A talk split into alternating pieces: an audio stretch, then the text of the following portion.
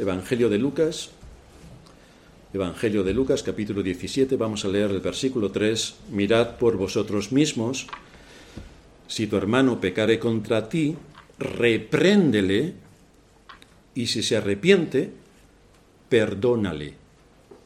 ¿Qué cosa más sencilla? Bastante simple. Vamos a ver que a lo mejor no es tan simple. Las escrituras, desde luego, son bastante precisas respecto a la doctrina del arrepentimiento y el perdón. A la vez también son incisivas con los pecados que vienen arraigados en el corazón de todo ser humano que llega a este mundo. Hay cuatro pecados capitales. El orgullo, la soberbia, el egoísmo y la incredulidad.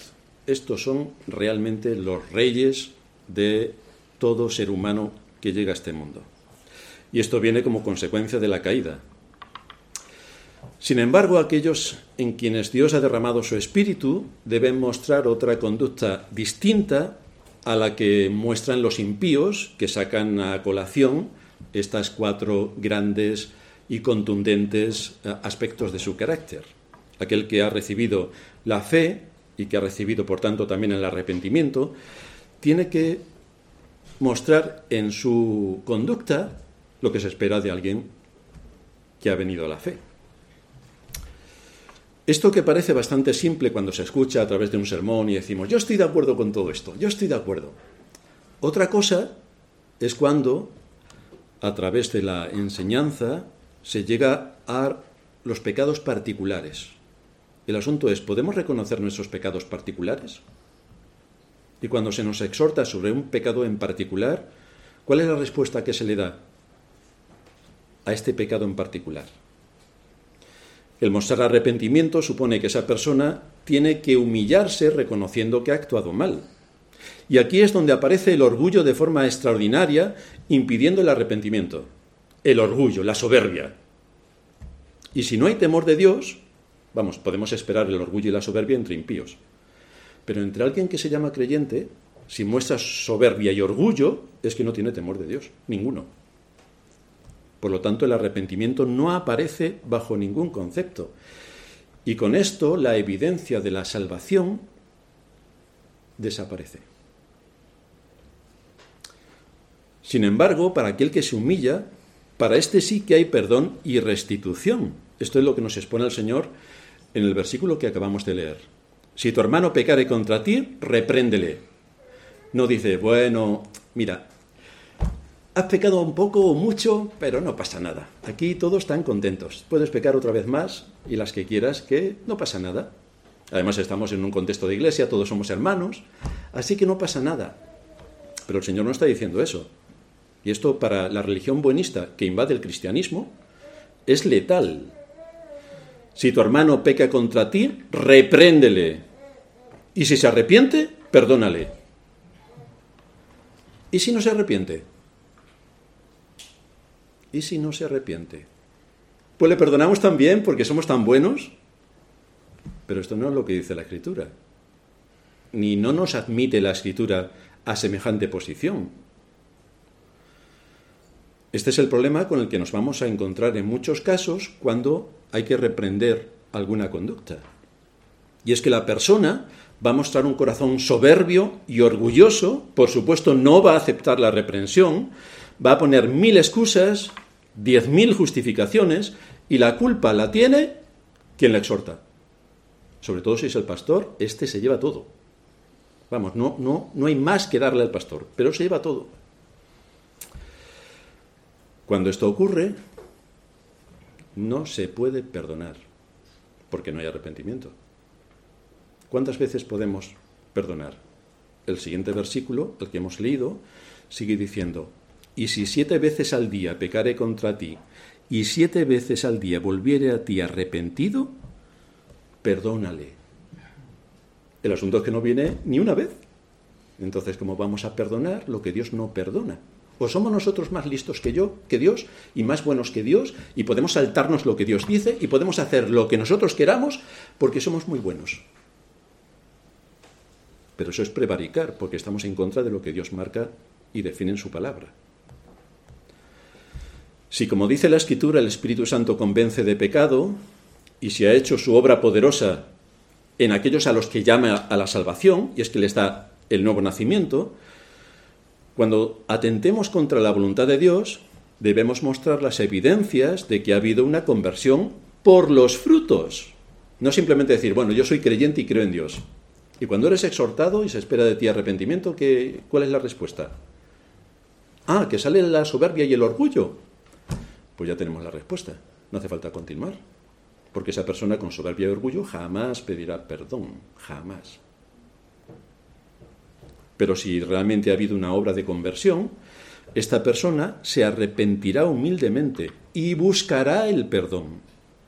Esto forma parte integral de la vida de cualquier cristiano.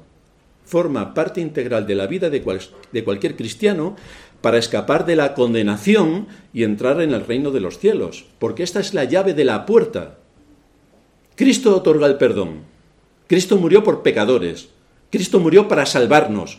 Cristo limpia nuestro pecado. Pero hay que arrepentirse. Hay que arrepentirse.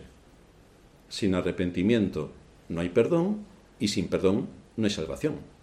Ya sabemos que los evangelicoides y los buenistas no necesitan el perdón. Pero lo que enseña la escritura es que sí, que el arrepentimiento es imprescindible. De manera que lo que nos muestra la palabra de Dios es que el arrepentimiento es una disposición del corazón que tenemos que conservar siempre viva para progresar en nuestra comunión con Dios, en mantener la paz y la unidad mientras que dependa de nosotros en el contexto de la Iglesia y que también nos sirve para el progreso y la extensión del Evangelio. Porque si los frutos del arrepentimiento no se muestran en nosotros, ¿cómo vamos a evangelizar?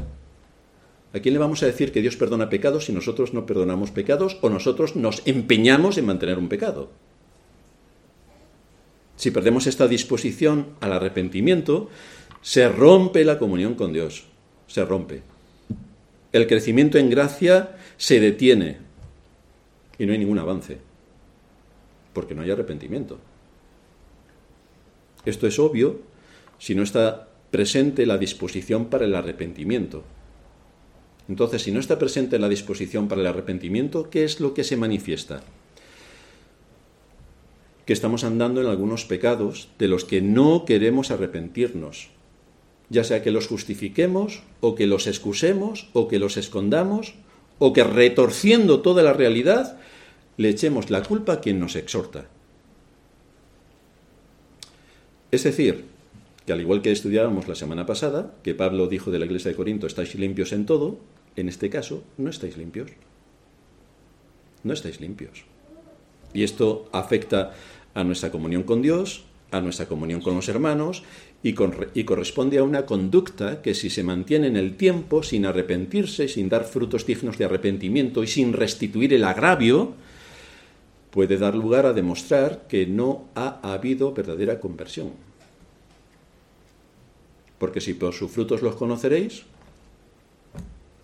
y el fruto es la soberbia, el orgullo y el egoísmo, pues por sus frutos los conoceremos. No hay nada más que añadir. La escritura advierte severísimamente sobre este asunto y son enseñanzas que en muchas iglesias ni se tocan, ni se tocan. Todo el mundo sabe que se tiene que arrepentir, pero no sabe de qué. Cuando llegamos a los pecados concretos y precisos y particulares, ahí ya todas las alarmas saltan. Muchos cristianos no quieren ni oír hablar del asunto, porque entonces se queda en evidencia su posición. Y hay que mantener bien camuflado y bien maquillado el orgullo y el egoísmo y la soberbia.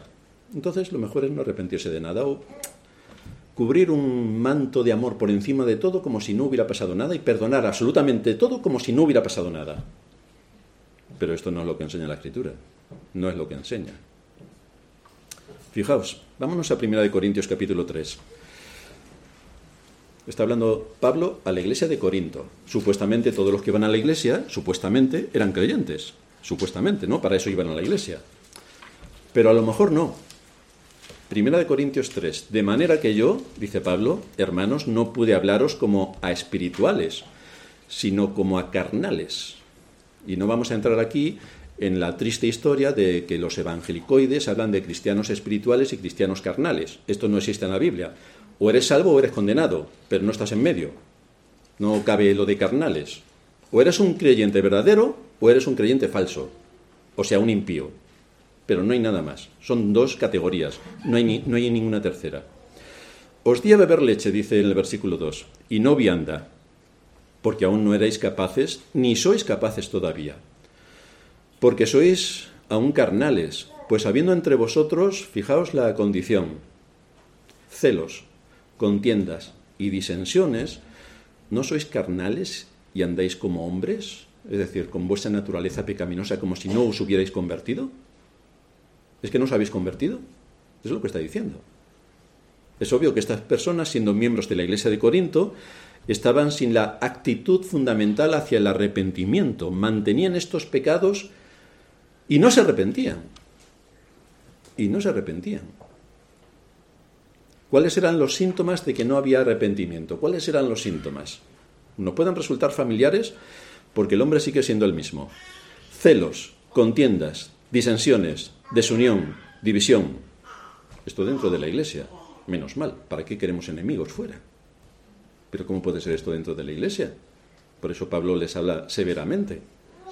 Lo que Pablo les está diciendo es que esa conducta lo único que manifiesta es que no ha habido salvación, es que no se ha operado la salvación, es que no andan de acuerdo a la fe, no están sometidos al temor de Dios, ¿no? Así que es una exhortación bastante severa como para que alguien que se congrega y dice ser creyente lo pueda pasar por alto, porque no podemos pasarlo por alto.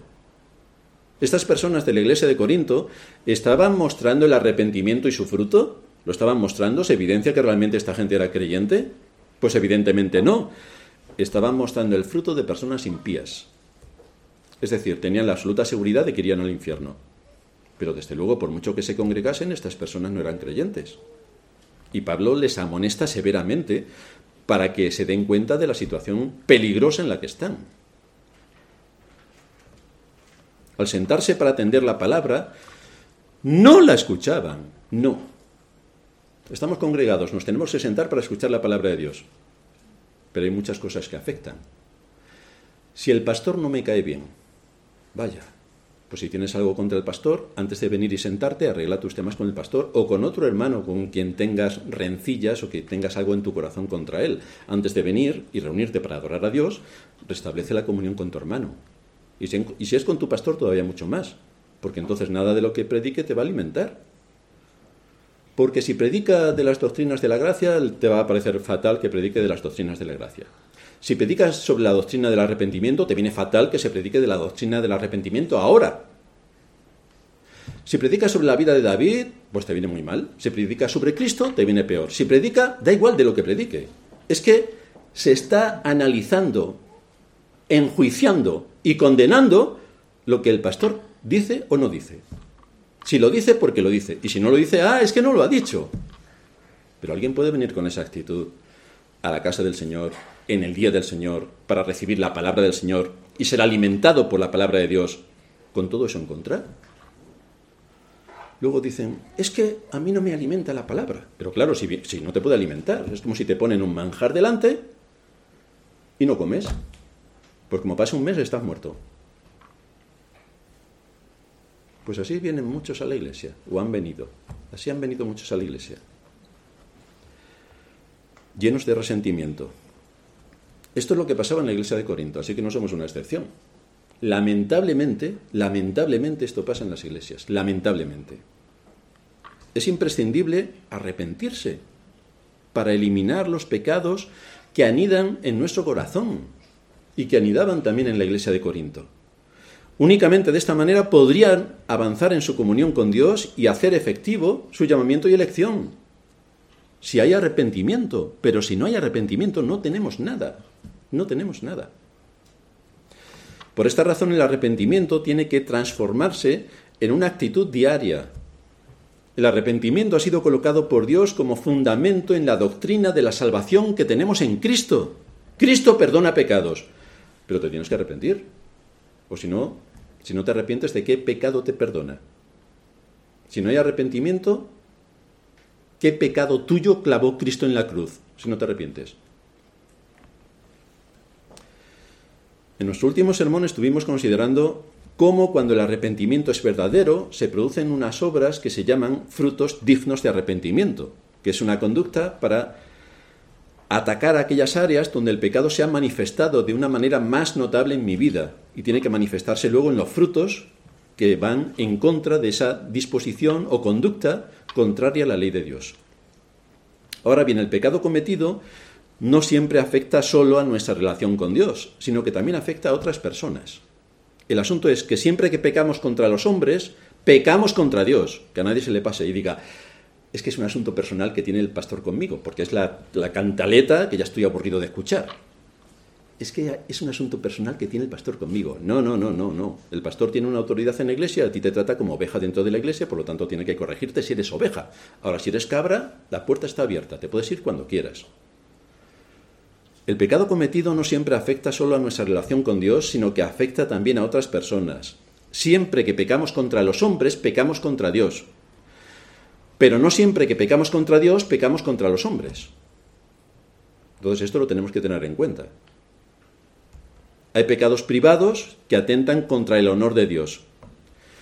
Y hay pecados públicos que atentan contra la verdad y el testimonio. Si alguien aquí, por casualidad, termina el culto y por casualidad genera un altercado insultando, blasfemando y diciendo de todo, esto es un hecho público. Entonces ese pecado, si hubiera que restituirlo, o sea, si este, esta persona tuviera que restituir el pecado, en el mismo contexto donde ha producido, tiene que pedir el perdón. Y si ha sido un pecado nuestro únicamente con Dios, pues en ese mismo contexto, yo con Dios o Dios conmigo, hay que restituir el perdón. En el mismo contexto donde se produce el pecado, tiene que ser restituido. En el mismo contexto.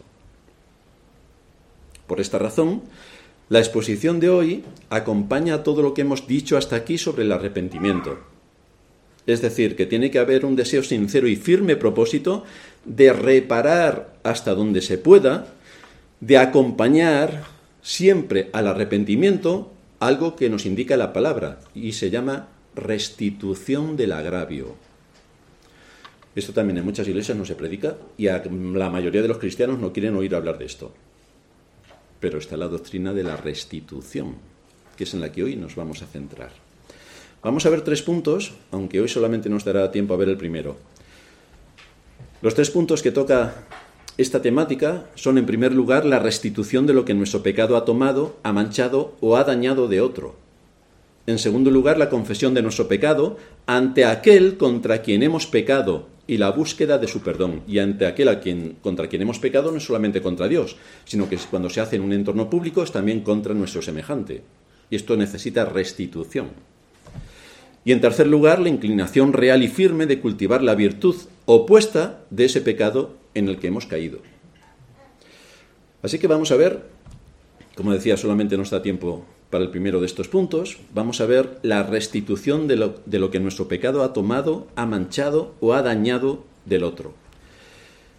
Y vamos a poner dos ejemplos, uno de Zaqueo y otro de Onésimo, que viene detallado en la carta a Filemón. Vámonos a Lucas capítulo 19 para introducirnos en este asunto de la restitución del agravio, de la que un ejemplo importante nos muestra Zaqueo. Lucas 19 nos dice, habiendo entrado Jesús en Jericó, iba pasando por la ciudad. Y sucedió que un varón llamado Zaqueo, que era jefe de los publicanos y rico, procuraba ver quién era Jesús, pero no podía a causa de la multitud, pues era pequeño de estatura. Y corriendo delante subió un árbol sicómoro para verle, porque había de pasar por allí. Cuando Jesús llegó a aquel lugar, mirando hacia arriba, le vio y le dijo, Zaqueo, date prisa, desciende, porque hoy es necesario que pose yo en tu casa. Entonces él descendió a prisa y le recibió gozoso. Al ver esto, todos murmuraban diciendo que había entrado a posar con un hombre pecador. Entonces Zaqueo, puesto en pie, dijo al Señor, He aquí, Señor, la mitad de mis bienes doy a los pobres, y si en algo he defraudado a alguno, se lo devuelvo cuadruplicado. Jesús le dijo, Hoy ha venido la salvación a esta casa por cuanto él también es hijo de Abraham, porque el Hijo del Hombre vino a buscar y a salvar lo que se había perdido. Así que aquí encontramos en Zaqueo un buen ejemplo. Un hombre con una posición y una fama nada buena, cobraba los impuestos de los judíos para el imperio. Una clase más baja vista desde la perspectiva judía no podía existir. Era un traidor a los nacionalistas que eran los judíos. Era un traidor que cobraba impuestos de sus hermanos judíos para el imperio.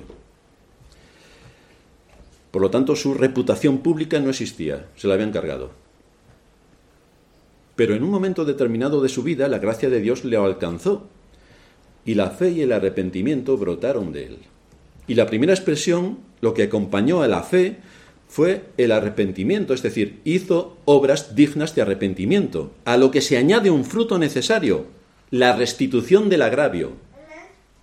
Lo primero que vemos en su conducta, cuando eso ocurre, que nos lo cita el versículo 8, puesto en pie, le dijo el Señor, Señor, la mitad de mis bienes doy a los pobres, y si en algo he defraudado a alguno, se lo devuelvo cuadruplicado. Vaya, este hombre sí que ha entendido el Evangelio. Fijaos correctamente, fijaos concretamente en el tiempo de los verbos, porque están en el presente. Es decir, lo estoy haciendo ahora. No es algo que me voy a pensar a ver si en algún día tengo más dinero y entonces puedo hacer esto. No, no, no, ya lo estoy haciendo, lo estoy haciendo. Cuando ocurre alguno de los hechos que pudieran manchar el nombre del Dios a quien Zaqueo servía, él hace restitución del mal mediante el arrepentimiento con hechos concretos, restituye el agravio, lo restituye. ¿Y cómo es que Zaqueo actuó así? ¿De dónde podría aprender Zaqueo semejante respuesta a su pecado? ¿De dónde? Pues es evidente que como judío conocía la ley supuestamente, como cada cristiano debe conocer la ley y debe conocer cuál es la voluntad de Dios. Y Zaqueo la conocía.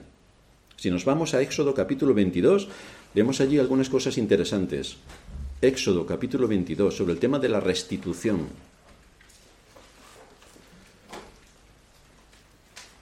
Cuando alguno hurtare, ¿sabéis la diferencia entre hurto y robo? Yo voy a tu casa, me gusta un libro, y sin decirte nada, meto el libro en mi bolsillo, me lo llevo y no te vas a enterar porque tienes una biblioteca de 2.000 libros y aquí no ha pasado nada. Eso es hurto.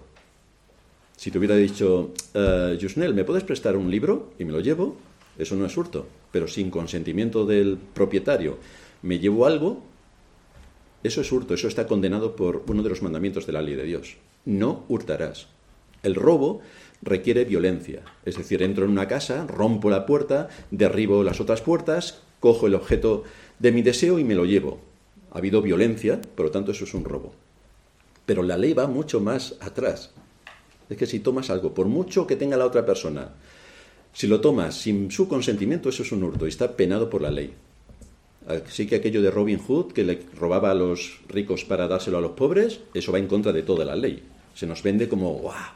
Qué maravilla, hombre, qué maravilla que no lo fusilaran, porque eso es contrario a la ley.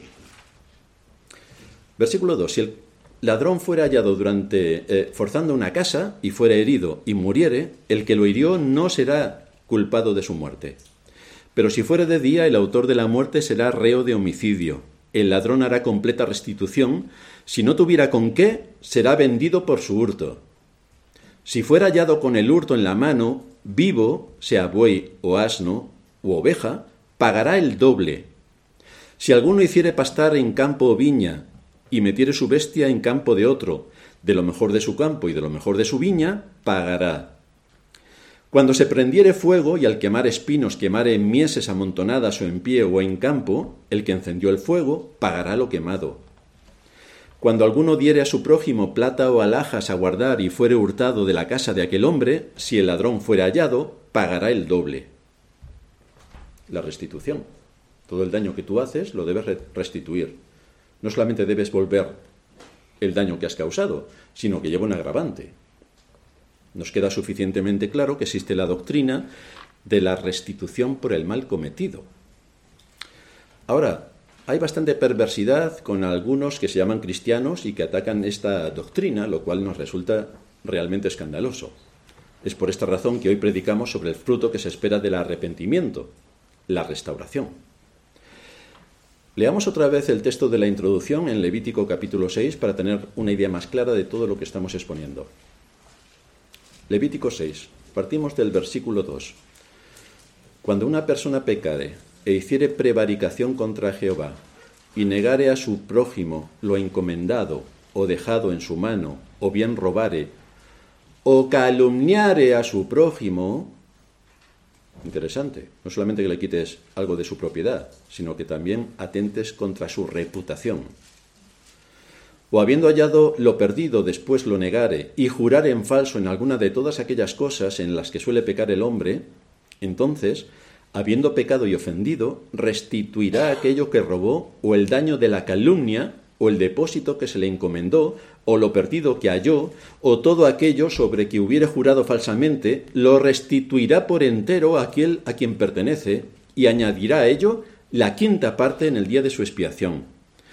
Y para expiación de su culpa traerá a Jehová un carnero sin defecto de los rebaños, conforme a tu estimación, y lo dará al sacerdote para la expiación y el sacerdote hará expiación por él delante de Jehová y obtendrá perdón de cualquiera de todas las cosas en que se suele ofender. La restitución.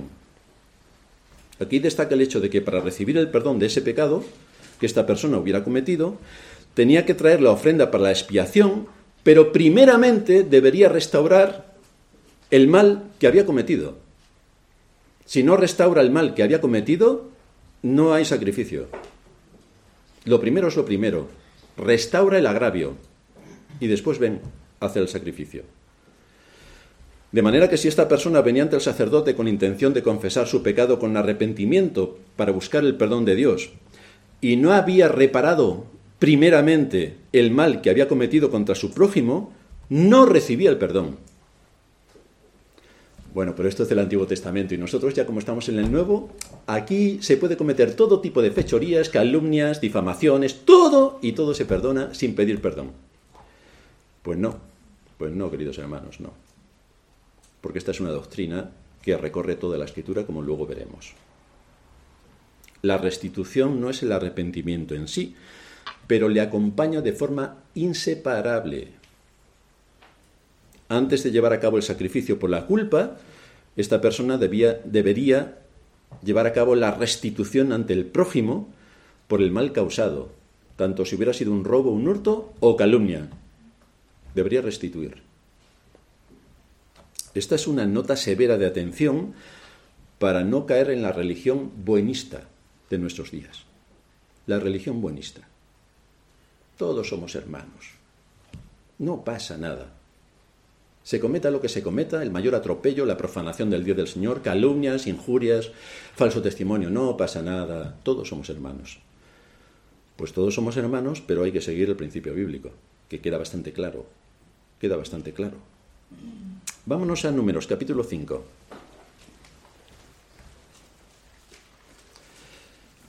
Números 5.5. Además, habló Jehová a Moisés diciendo, Di a los hijos de Israel, el hombre o la mujer, fijaos, estos no eran de Podemos, y ya la escritura contempla estas precisiones para que nadie se vaya donde no debe. El hombre o la mujer que cometiere alguno de todos los pecados con los que los hombres prevarican contra Jehová y delinquen, aquella persona confesará el pecado que cometió y compensará enteramente el daño, y añadirá sobre ello la quinta parte y lo dará a aquel contra quien pecó. Así que si se quería restablecer una correcta relación con Dios, entonces junto con el animal sacrificado por el pecado, tenía que añadirse la restitución hacia aquel contra quien se había pecado. Porque en caso contrario, como ya vimos en el otro texto, no hay perdón. No hay perdón. Dios no le perdona. Zaqueo era un hombre culpable de haber tomado para sí mucho más de lo que le era permitido y esto había ocurrido en su vida pasada, cuando todavía no era creyente. Pero su conducta impía le eh, proveyó de una gran fortuna.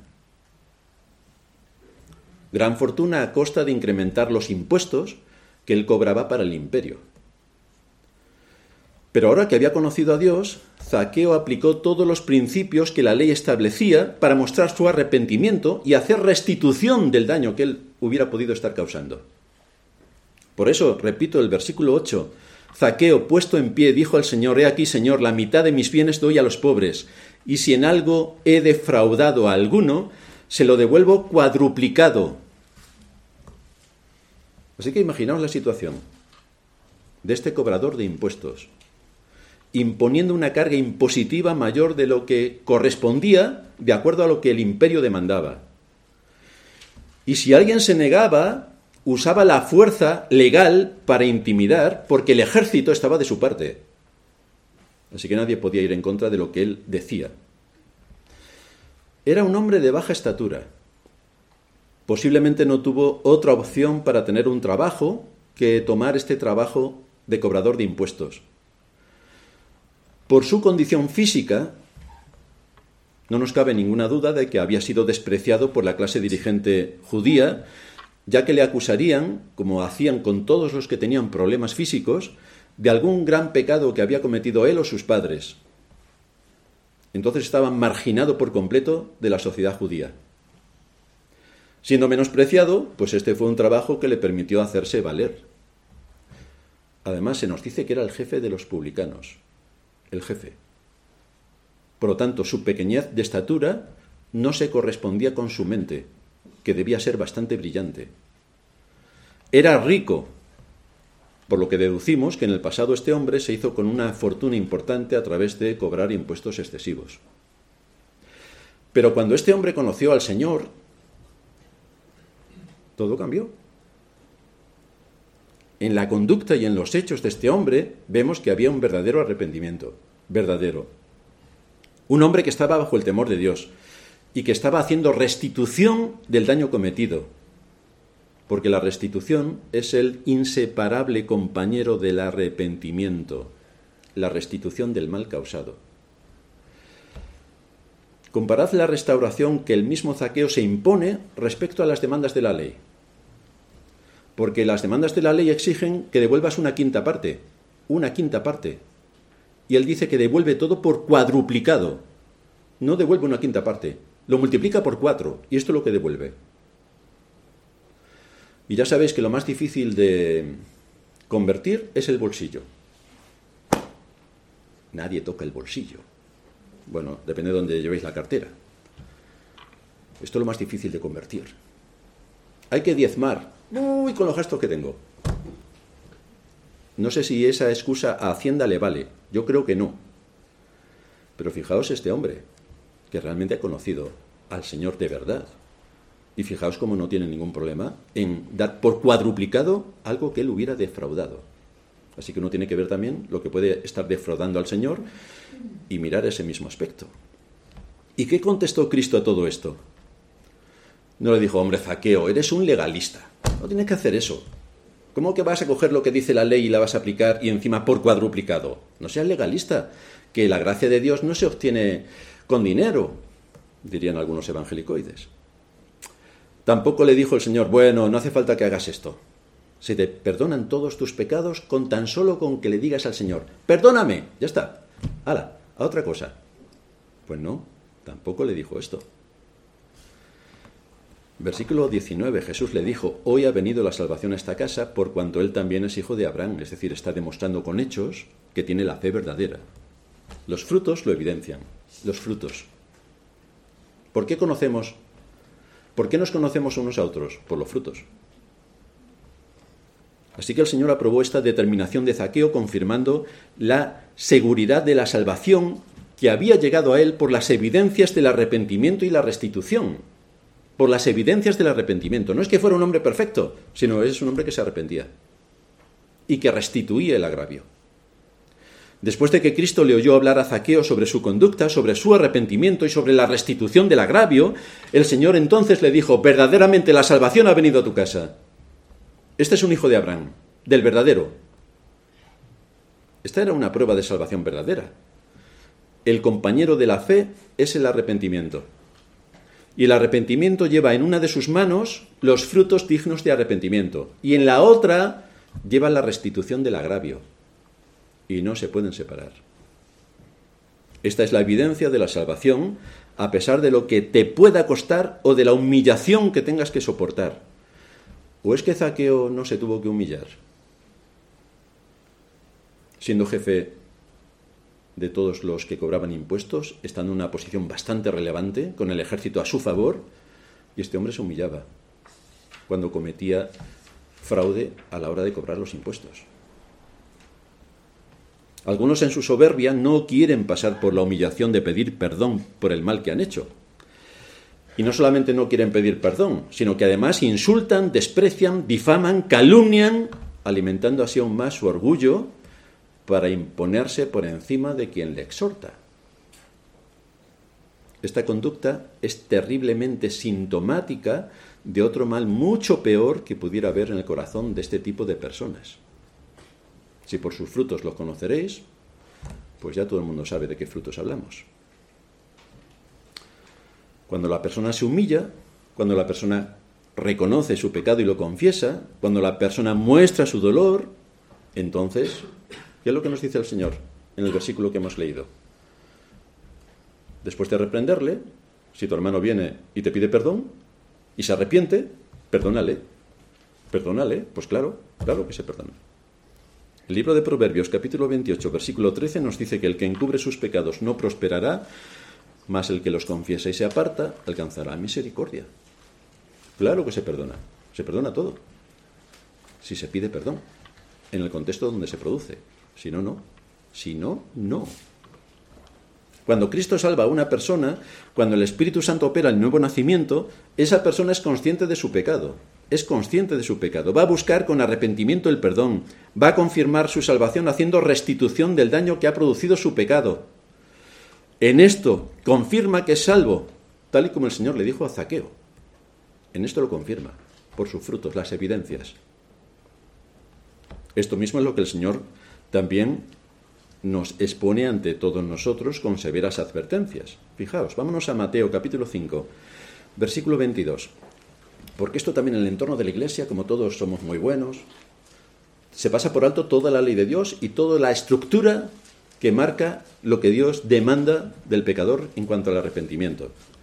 Mateo 5:22, si os va a sonar familiar.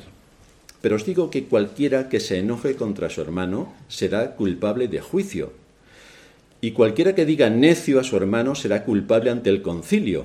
Y cualquiera que le diga fatuo quedará expuesto al infierno de fuego. Así que las calumnias, las calumnias, difamaciones, falso testimonio, de esto está hablando el Señor, de esto está hablando.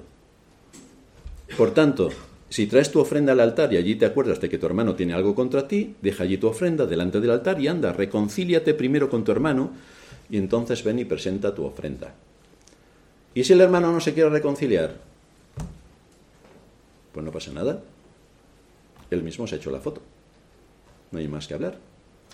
Nosotros, en lo que dependa de nosotros, tenemos que buscar la restitución y tenemos que buscar estar en paz con todos los hombres, en lo que dependa de nosotros. Pero si resulta que el que difama, y además de reprenderle, sigue en sus trece y sigue todavía levantando su orgullo y su altivez, pues nada, lo dejamos tranquilo y nosotros, con las cosas que tenemos que hacer, nos ocupamos de lo nuestro y que el Señor le dé lo que corresponda.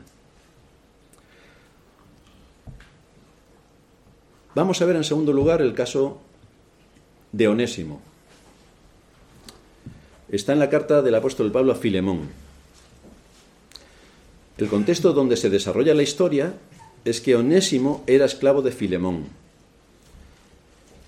Y resulta que había hurtado de la casa del amo a quien servía, había hurtado y había huido. Se fue a Roma y cuando estaba allí escuchó el Evangelio por medio de Pablo. Y entonces el Señor le llamó a la salvación, a Onésimo. Y ahora, después de un tiempo, Pablo le envía a Filemón a este esclavo que había hecho este mal contra él hurtando. Pero se lo envía como un creyente. Pero si nos vamos a Filemón capítulo 1 a partir del versículo 10, vamos a entender algunas cosas de lo que Pablo está diciendo y vamos a ver la doctrina de la restitución, a ver si es como los evangelicoides de nuestros días la entienden o tenemos que tener otra cosa en mente. Filemón, capítulo 1, versículo, a partir del versículo 10. Te ruego por mi hijo onésimo, así que Pablo ya se atribuye la paternidad espiritual de este siervo que había hurtado y que huyó por sus delitos, a quien engendré en mis prisiones, el cual en otro tiempo te fue inútil. No empieza a maquillarlo, bueno, es que tenía algunas dificultades y, en fin, no, no, no, no, no. No miente sobre la situación en la que estaba este hombre. En otro tiempo te fue inútil. pero ahora a ti y a mí nos es útil, el cual vuelvo a enviarte. Tú pues recíbele como a mí mismo. Yo quisiera retenerle conmigo para que en lugar tuyo me sirviesen mis prisiones por el Evangelio, pero nada quise hacer sin tu consentimiento, para que tu favor no fuese como de necesidad, sino voluntario. Porque quizá para esto se apartó de ti por algún tiempo, para que le recibieses para siempre, no ya como esclavo, sino como más que esclavo, como hermano amado, mayormente para mí, pero cuanto más para ti, tanto en la carne como en el Señor. Así que, si me tienes por compañero, recíbele como a mí mismo, y si en algo te dañó o te debe, ponlo a mi cuenta.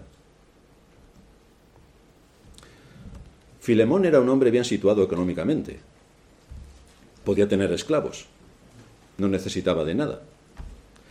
Onésimo era un esclavo, un hombre que no tenía recursos económicos. Además, ahora Onésimo era una persona que se había convertido, había conocido el Evangelio, había conocido al Señor, y por lo tanto el Señor obró en él la fe y el arrepentimiento. Pero fijaos bien en la escena, porque es curiosa. Sabiendo Pablo todos estos atenuantes, y es que es un hermano, es un hermano, no le dice a Filemón, mira Filemón, olvídate de lo que te hizo, porque ahora es creyente, y lo hizo cuando no lo era, olvídate de lo que hizo. Perdona todo lo que te hurtó, porque ahora es un hermano en la fe. Esto es así como hablarían los buenistas de nuestros días, pero no es así como va a hablar Pablo. Tienes muchos recursos de sobra, pero él no, que es un siervo, es un esclavo todavía. Así que no le hagas pasar el mal rato de que te tenga que pedir perdón ni que tenga que, que, restituir el agravio. No le hagas pasar ese mal rato de restituir el agravio. Pobrecillo. ¿Le dice esto Pablo? No, no le dice esto. No le pide nada a Filemón ni asume que Onésimo va a volver alegremente a la casa donde había hurtado como si no hubiera pasado nada. No. Pablo le pide a Filemón que si Onésimo no le paga la deuda, la cual está convencido de que le va a pagar, es el mismo Pablo quien asume el daño causado y él mismo lo va a pagar. Es lo que dice en el versículo 18. Si en algo te dañó o te debe, ponlo a mi cuenta. La restitución la restitución. Pablo predicaba el Evangelio de la gracia de Dios, predicaba que Dios da el perdón gratuitamente por medio de la fe y del arrepentimiento, pero él mismo dice, si te debe algo, ponlo a mi cuenta, yo lo pagaré, yo lo pagaré. Pablo sabía perfectamente por la enseñanza de todas las escrituras que hay que hacer restitución del agravio. El Evangelio de la gracia de Dios no elimina la restitución del agravio causado. Y Pablo aquí nos da ejemplo. Así que tenemos que tomar buena nota para no ser buenistas. ¿A qué conclusión nos lleva todo esto? Cuando llega el arrepentimiento verdadero a una persona, también llega el querer reparar el mal cometido, restituir aquello que fue hurtado, roto, dañado o la calumnia cometida hay que restituir el agravio. Cuando uno comprende que ha vivido para sí mismo, haciendo lo que quería y siguiendo el deseo de su corazón, sabe que le ha robado a Dios su honor y su gloria. Y es entonces cuando debe vivir de ahí en adelante para obedecer a Dios, honrarle y servirle. Y que a pesar de que caiga en el camino, tiene para levantarse tiene los recursos para levantarse, para pedir perdón, para arrepentirse y para restituir delante de Dios lo que haya considerado oportuno. Pero cuando lo que hemos hecho mal no es solo contra Dios, sino contra nuestro prójimo, que corresponde curiosamente a la segunda tabla de la ley de Dios, la disposición de un verdadero creyente debe ser la de reparar el mal de inmediato. Esto de irse, me voy a otra iglesia y allí desde el primer domingo tomo la Santa Cena y aquí no ha pasado nada. Prevaricador. Eso atenta contra toda la ley de Dios y contra todo el principio de las escrituras. La disposición del verdadero creyente debe ser la de reparar ese mal de inmediato, teniendo en cuenta que el hecho de confesar a Dios el mal que ha hecho no es suficiente. Tiene que también confesarlo delante de aquellos a quienes ha calumniado, a quienes ha robado, a quienes ha hurtado, o sea cual sea el mal que ha hecho. Si has tomado algo de alguien y luego te das cuenta del daño que has causado, si eres un verdadero creyente, no podrás quedarte satisfecho solamente diciéndole al Señor, perdón, perdón. No. Tendrás que ir a tu prójimo para restituir el honor, la calumnia o sea lo que sea que has causado. Esto es lo que enseña la escritura. No es lo que enseña la religión buenista, pero sí es lo que enseña la escritura. ¿Has tratado tu pecado hasta ese punto? ¿Has tratado tu pecado hasta ese punto? ¿O has sido condescendiente con el pecado de otros, yendo en contra de los principios de la Escritura y perdonando tú lo que Dios no perdona? Que esto es bastante grave. ¿Has sido honesto en tu arrepentimiento? ¿Has mostrado frutos dignos de arrepentimiento? ¿Has restituido el agravio? Por eso cuando el hijo pródigo volvió a su casa, a casa de su padre, después de haber desperdiciado y malgastado todos los bienes que reclamó de su padre, junto con su arrepentimiento, mostró su deseo de ser un siervo de la casa, para reponer el agravio cometido al llevarse la mitad de la fortuna, pues ahora tiene que trabajar el resto de su vida gratis, porque te has llevado la fortuna. Pero eso es lo que nos muestra también la parábola, la restitución del daño cometido, hasta donde le es posible.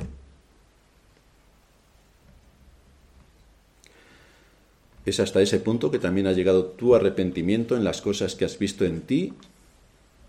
Esta es la pregunta que todos debemos hacernos. La escritura nos muestra que Cristo murió para que nosotros, que éramos impíos, sujetos a la condenación por nuestros propios hechos, alcanzásemos misericordia por su muerte. Pero Él tuvo que hacer restitución y pagó con su vida nuestra vida. Tuvo que hacer restitución delante de la ley, porque nosotros violamos todos y cada uno de los mandamientos de la ley de Dios, sin excepción. Y Cristo tuvo que hacer restitución porque la ley nos condenaba a muerte y Él tuvo que ser condenado a muerte para que nosotros que merecíamos la muerte tuviésemos la vida. Así que ahí tenemos un ejemplo de restitución del agravio frente a la ley. Allí en la cruz ganó para nosotros la salvación. Y es por la obra del Espíritu Santo por la, por la que nos da el don de la fe y del arrepentimiento. Así que todo aquel que sea verdadero creyente, toda aquella persona que tema a Dios de verdad, debe evidenciar que la salvación le ha visitado y que el fruto del arrepentimiento, juntamente con la restitución por el daño causado, es una evidencia contundente no debe quedar lugar a dudas.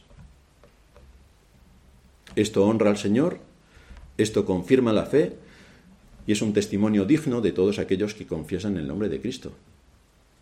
Esto une a la Iglesia, le da paz y le lleva a prosperar en su misión en este mundo. Ser columna y baluarte de la verdad con el ejemplo y el testimonio de todos los que la integran, para que así podamos llevar el Evangelio hasta lo último de la tierra, nuestro propósito. Terminamos en oración. Padre nuestro que estás en los cielos, gracias te damos por recordarnos esta doctrina de la restitución y ver cómo está ampliamente expuesta en las escrituras, tanto del Antiguo como del Nuevo Testamento, cómo es necesario que a la vez que se opera el arrepentimiento y que podemos mostrar que estamos condenados por nuestros hechos, también hay una restitución por el daño que hemos podido causar a otros. Así que te suplicamos que nos ayudes a ser fieles con lo que tú enseñas en tu palabra, que nos alejemos del buenismo de nuestra época, de nuestros sentimientos que también nos engañan, de nuestro corazón que nos engaña todavía más, y que nos pongamos a disposición de tu palabra. Ella es la que debe ser nuestra luz y nuestra guía para dirigir nuestros pasos, para saber qué es lo que tenemos que hacer cuando hemos pecado, para volver a recordar todo lo que el sacrificio de Cristo tuvo lugar y cuáles son las implicaciones que por medio de su muerte alcanzó a cada uno de nosotros y que podamos, con arrepentimiento verdadero y con frutos dignos de arrepentimiento y restituyendo el agravio, honrar tu nombre y vivir de acuerdo a tu voluntad. Te suplicamos que nos ayudes en todo esto en medio de nuestras caídas, de nuestras flaquezas y de nuestras debilidades. En Cristo Jesús te lo pedimos. Amén.